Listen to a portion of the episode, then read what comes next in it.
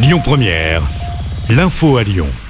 Bonjour Rémi, bonjour Jam, bonjour à tous. Dans l'actualité ce lundi à la mi-journée, cette enquête ouverte après l'agression d'un chauffeur de bus. Ça s'est passé le week-end dernier à Oulin.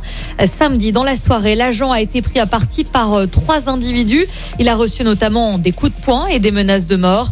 Le bus a lui aussi été caillassé. Les consommateurs sont appelés à réduire leur consommation d'électricité aujourd'hui en raison d'une baisse des températures. Le réseau français est saturé en particulier donc ce lundi. Le gestionnaire RTE qui gère le transport de l'électricité recommande aux particuliers ainsi qu'aux entreprises de limiter leur consommation. Une situation causée par le froid mais également suite à la fermeture temporaire de 27 réacteurs français pour euh, des raisons d'entretien. Aucune coupure d'électricité n'est à prévoir, souligne le gestionnaire. Une nouvelle journée de blocage est attendue ce mercredi à la raffinerie de Faisan, à l'appel des agriculteurs et des transporteurs. Le 21 mars dernier déjà, une action avait été menée devant l'usine de pétrochimie pour dénoncer la hausse des prix du carburant. Un autre mouvement de grève se prépare à la maternité Lyon-Sud. Il aura lieu mardi prochain. Les salariés dénoncent la suppression de plus de 10 équivalents de temps plein. Un rassemblement est aussi prévu devant la mairie de Lyon, aux côtés des équipes des maternités hospices civils. À une semaine du premier tour des élections présidentielles, les meetings continuent. Un rassemblement en soutien à Emmanuel Macron se tiendra demain soir à Lyon, dans le quartier de la Croix-Rousse, à la Ficelle.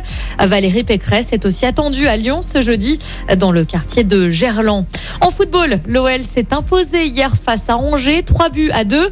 Une victoire rendue possible notamment grâce à Moussa Dembélé. C'est le soulagement hein, pour les Lyonnais qui joueront dans quatre petits jours le quart de finale aller de la Ligue des Champions contre West Ham.